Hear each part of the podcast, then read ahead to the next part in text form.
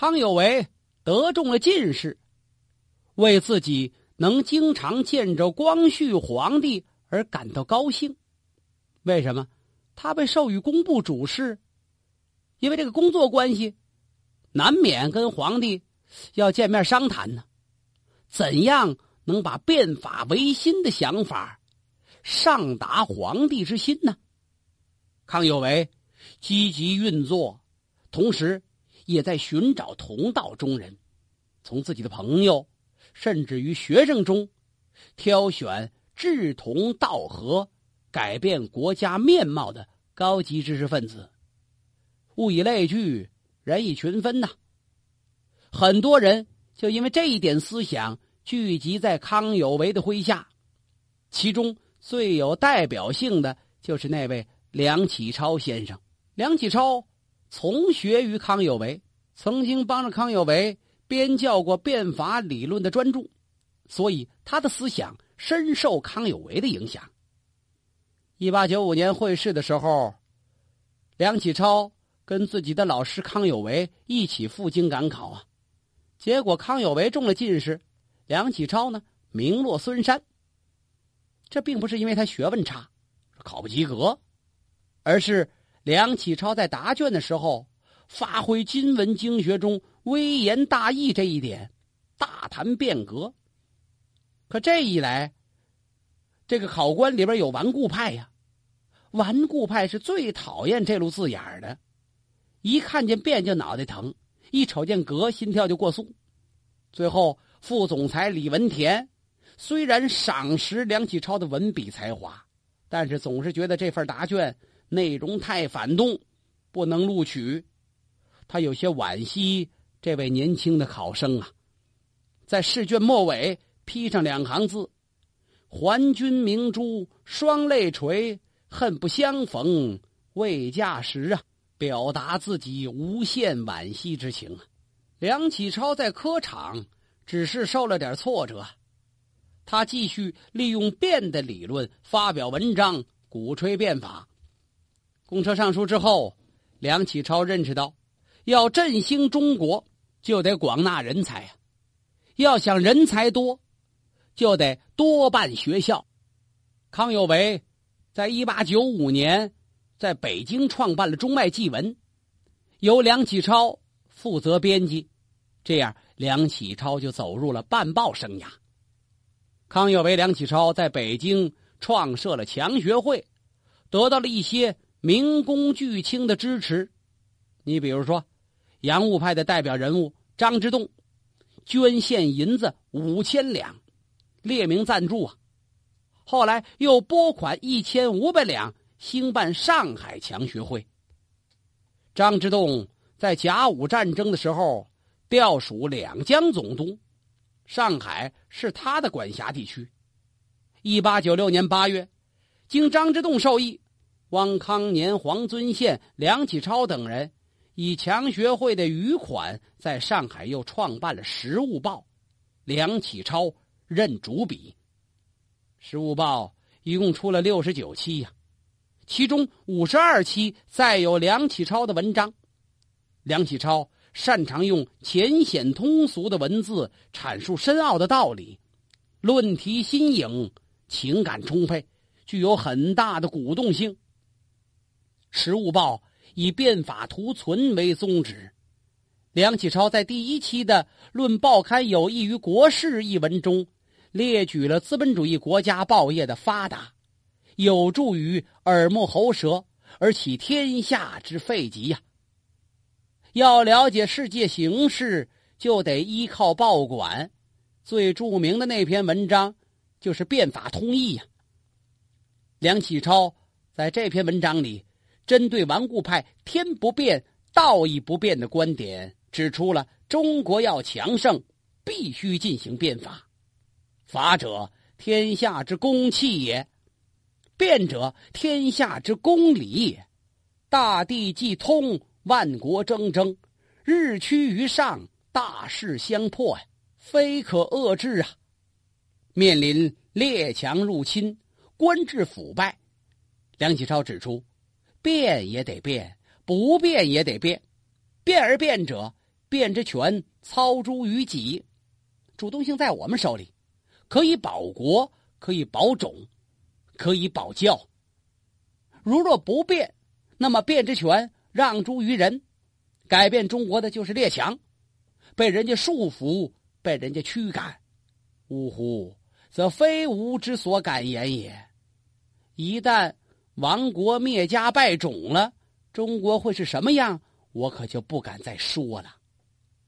梁启超指出，不变法就意味着亡国灭种。《时务报》获得巨大成功，成为影响全国的维新派的喉舌。几个月内，销售量就增至一万多份呢，风行海内。形成了中国有报以来前所未有的盛况，这跟梁启超发表的那些阐述深刻、文字优美的文章关系密切。由此，梁启超也是名扬天下。在公车上书之后，康有为又两次给皇帝上书，其中顽固派大臣因为他的品级太低，没有资格直接上奏为由。拒绝收货传递，上书始终也到不了皇帝手中。但是经过官员们相互传抄，上海和天津的报刊也发表转载，流传甚广啊。皇帝的老师翁同龢在康有为考试的时候就觉得康有为不错。你别看康有为没考状元，但是给翁同龢留下了很好的印象。所以，翁同龢向光绪推荐康有为，自己曾三次读过康有为的上书啊，只是皇帝不曾见到罢了，请求陛下亲自召见。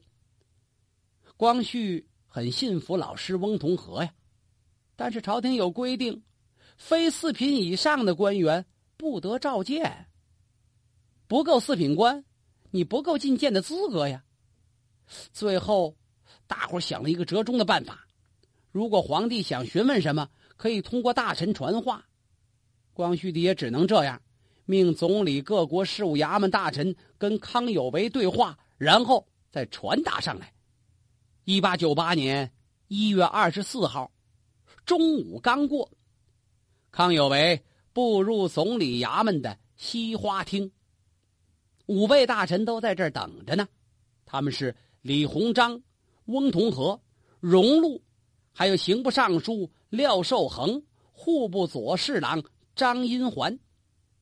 康有为向几位大臣们行了礼，只有翁同龢面带笑容，其余那几位是怒目而视啊，就像寻衅挑逗一样。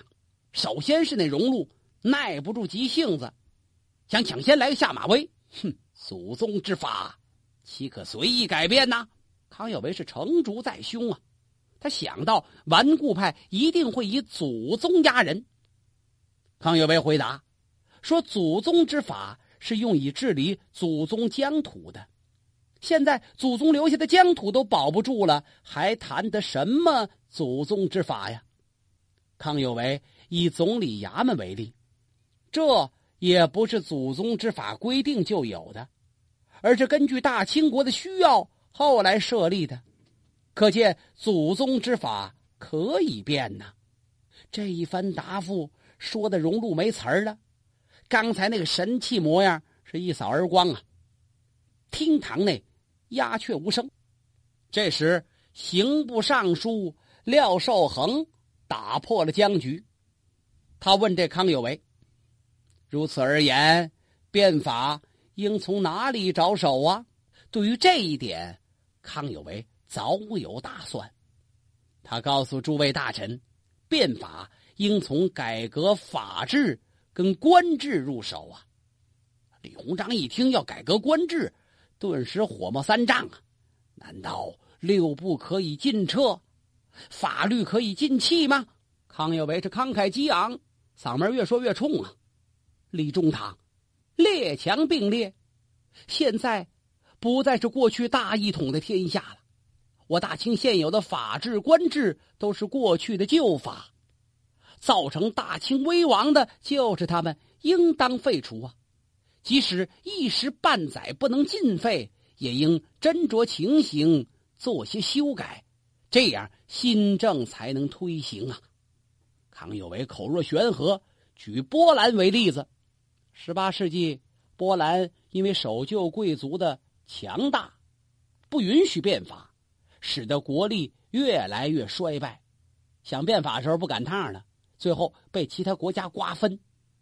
通过当时这么一件事情，来表达了变法的紧迫性，而且还给光绪帝上了书了。这封波兰分灭记的上书，对光绪帝影响也是震动性的。那么今天，康有为就当着五大臣的面用波兰的事例作为例证，驳得李鸿章哑口无言呢。光绪皇帝的老师翁同龢也提出了问题：变法所需款项如何筹集？钱打哪来呀？康有为回答：可仿效国外，日本设银行发纸币，法国实行印花税。印度征收田税都有成效。以中国之大，只要改革税制，税收将比现在增强十倍呀！荣禄是真想臭骂这康有为狂妄自大。你小小的低品级官员，无法无天，你想改天换地呀？可是骂街不行啊，说又说不过他，一甩袖子，他撤了。康有为舌战群儒。是不以为然呢，他继续介绍西方国家的法律、官制、财政、学校、军队，特别是日本明治维新之后所取得的成就，说明日本曾经与中国情况相近，最容易模仿啊。又拿出自己编辑的《日本明治辩证考》和《俄国大彼得辩证记》，请这些大臣把它转交给皇上光绪。第二天，翁同龢就把会见的情况禀报给了光绪帝，并再次举荐康有为，说：“康有为之才，胜老朽百倍，请皇上举国以听之啊！国家大事，你问问他吧。”光绪帝翻阅着康有为的著作，不住的点头，心里总算有了谱了。但是，要想变法，谈何容易？这得等时机呀，怎么呢？不是太后垂帘吗？大权在慈禧那儿呢，得等到自己亲政，才能够变法。什么时候亲政啊？皇帝得结婚呢，皇帝结婚叫大婚呢。光绪皇帝大婚之后，终于亲政了，仅仅是名义上的吧。慈禧太后表面上撤帘归政，实际这后党权力大着呢。光绪皇帝作为大清王朝一国之主，随着年岁的增长，图治富强之心是越发迫切，摆脱慈禧太后的控制、独揽大权的雄心也更加强烈。甲午战争失败之后，败于曾经被中国人视为倭寇的弹丸岛国日本，光绪帝能不震惊，能不愤怒吗？马关条约换约的日子，这一天，光绪皇帝给张之洞的奏折批了这样的几句话：“嗣后我君臣上下为其艰苦一心，痛除积弊，于练兵筹饷两大端实力研求，急筹新革呀。”说打马关条约之后，咱们得上下一致，改缺点，筹军饷。好好研究怎么打胜仗，亟待改变革新呢。七月十七，他又颁发了因时制宜的上谕：“自来求治之道，必当因时制宜呀。自古以来，要想大治天下，必须因时局的特点而制定相宜的办法。况且现在国事艰难，尤应上下一心，图自强而迷祸患呢。”大清不强大，祸患怎能除啊？光绪皇帝已经觉悟到了非变法不能立国了，所以康有为的改良思想跟他是一碰即合。康有为也看到了一丝希望的曙光。就在一八九八年年初，康有为第五次上书，他是再次大声疾呼啊！如果仍旧维持现状，那么自今后，皇上与大臣们虽欲苟安旦息，早晚图个安静，这歌舞湖山，但是你做不到，人家外国人不答应，而且恐怕皇上跟我们这些当臣子的，为求长安不一而不可得也。甭说逍遥自在，享受生活了，你想当个平头百姓，人家都不见得答应啊。康有为这第五次上书，终于让这光绪帝给见着了。此时的皇帝已过而立之年呢，但是虽过而立之年，却不能自主，无权而受慈禧之制约。再说了，皇帝膝下无子。皇储虚悬，这随时都可能被太后废掉。这个皇帝，光绪要想成为有作为的君主，不想让先辈打下的基业在自己手中丢失，就得图存生变。就在这一年的五月底，恭亲王奕欣病死了。这位恭亲王生前是有权有势，极其己乱。他维护光绪的皇位，抵制慈禧要废掉光绪帝的念头。他热情的赞同世界工业浪潮的到来，可是呢，恭亲王又坚持祖制，不同意维新变法。他的去世，少了一个干涉变法的权威，给光绪皇帝推行变法提供了机会，但也多了一份威胁。这威胁就来自慈禧太后的为所欲为，要实施变法，没有慈禧太后的许可可不行。光绪帝请庆亲王给颐和园的老太后捎个话，说太后若不忘给我事权，我愿退让此位，不甘做亡国之君呐。你如果还不让我掌权的话，我就退位了。亡国之君当着没意思。和这话。慈禧听完是勃然大怒啊！好啊，他不愿坐这个位置，我早也不愿意让他坐了。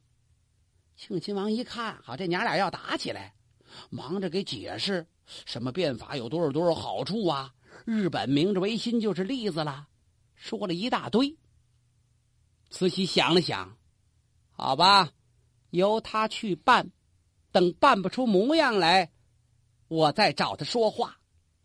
就这样，庆亲王兴冲冲禀报给了光绪。六月十一号，光绪皇帝颁布了明定国事诏书，揭开了维新变法的序幕。国事就是国策呀，明定国事就要定下国家的大计方针呢。诏书指出，变法古今皆有，五帝三皇不相沿袭，好像。冬求夏葛，势不两存，就好像冬天穿厚衣服，夏天穿那薄纱一样。这是因袭相承的一个古训，不能徒倒宋明积习，要变法图强。从这一天开始，一直到九月二十一日，慈禧太后发动政变为止，一共是一百零三天。清政府在这一百多天里。颁布了一系列变法诏令，实施了一些改革措施，历史称之为“百日维新”。为什么叫“百日维新”呢？就因为维新活动夭折了。光绪皇帝推行变法的时候，慈禧太后名义上不退二线了吗？正在颐和园休养呢。难道说他真正放手让这皇帝去搞变法吗？光绪真的就拥有皇帝的权利吗？没有，慈禧太后这叫欲擒故纵。这是他跟荣禄设置好的圈套。自从颁布明定国事诏之后，颐和园里边进进出出的人员就多了起来，不少人在外边明察暗探、搜集情报，回来上报啊。最多的是那些被维新派吓破了胆的官员，是专程跑来哭诉新政的弊端，有多少灾难，有多少不幸啊！这一天，满洲大臣内务府委派了好几名代表，在慈禧太后面前告这光绪帝的状，说满洲大臣被光绪帝整得不得安宁，祈求皇太后出面阻止皇帝。慈禧是笑而不答，可把这帮大臣急坏了，边哭边磕头，非得让太后答应不可。慈禧终于发话了：“你们这些人呐，管这等事干什么呀？难道我办事还不如你们吗？”大伙儿一听，没太听懂什么意思。我们不管这闲事儿，合着老佛爷、太后要自己清管呐，也不敢问呢。磕头出来，他们就问荣禄去了。那皇上胆大妄为，变乱组织，荣大人，这怎么得了啊？荣禄告诉众人：“暂且让他闹闹吧，等天下共愤，罪恶贯盈了再收拾，不更好吗？”这荣禄是满洲整白旗人，老姓是瓜尔佳氏，跟慈禧论起来，算慈禧的遗侄。他固守。祖宗之法不能变，反对维新，所以受到慈禧的青睐。一八九八年六月十五号，光绪皇帝宣布变法后，刚刚第四天，慈禧威逼皇帝连下三道诏旨啊，将协办大学士、户部尚书、光绪帝的老师翁同龢革职，赶回原籍。二一个。任命荣禄为直隶总督，统帅董福祥、聂士成、袁世凯三支军队。三一个，凡是三品以上的大臣，如果被授予新职，必须到太后面前叩头谢恩。这三一条，也就是说，三品以上的官员，慈禧得知道有什么变动。先说头一条，翁同龢是光绪的师傅。是皇帝这一党派的首领，帝党的领头人呢。光绪自幼从师受学，感情深厚啊。当时朝廷大臣大都是后党慈禧这波的，忠于皇帝的，除了这位翁同龢先生，也再找不出几个人来了。赶走翁同龢，就如同砍去皇帝推行新政的臂膀一样，帝党力量。大大削弱呀！荣禄呢，是后党里的领袖。这一升职当了直隶总督之后，他统辖警卫北京、天津的北洋三军呢。袁世凯的新建陆军，聂士成的武义军，董福祥的甘军，这就是北洋三军。等于荣禄控制了最重要、最精锐的武装力量。此外，慈禧规定。凡是接受三品以上的官员，必须到那儿去，由他决定能否任职。